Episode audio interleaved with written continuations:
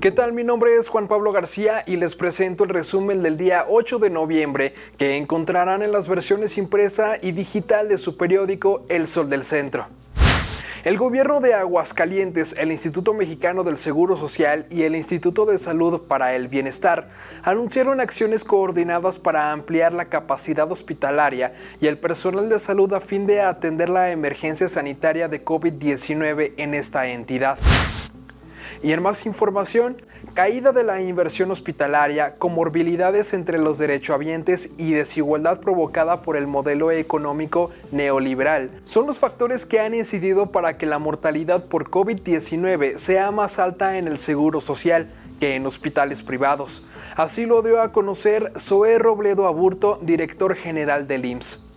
Y en más noticias, a dos días de presentar un cuadro respiratorio que requirió hospitalización, el obispo de la diócesis de Aguascalientes, José María de la Torre Martín, permanece estable y con una evolución favorable en su estado de salud. Esto lo dio a conocer el vocero del obispado, Rogelio Pedrosa González.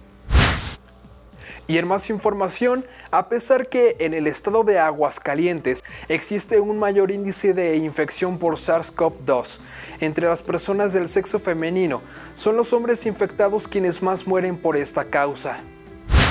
Y en más noticias, Fortalecer las acciones a favor del bienestar de las mujeres y niñas de la capital es prioridad para la alcaldesa Terry Jiménez. Es por ello que en un hecho histórico se consolidó la Asociación Civil Mujeres de Avanzada en Aguascalientes, primera entidad en contar con la representación de este organismo nacional.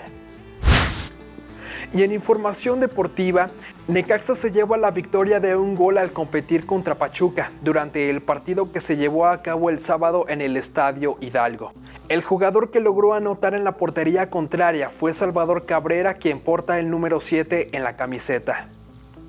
Y en información policíaca, supuestos integrantes de un grupo delictivo se comunicaron con una joven de 21 años de edad para indicarle que se trasladara a un hotel localizado en Loreto, Zacatecas, bajo la amenaza de hacerle daño.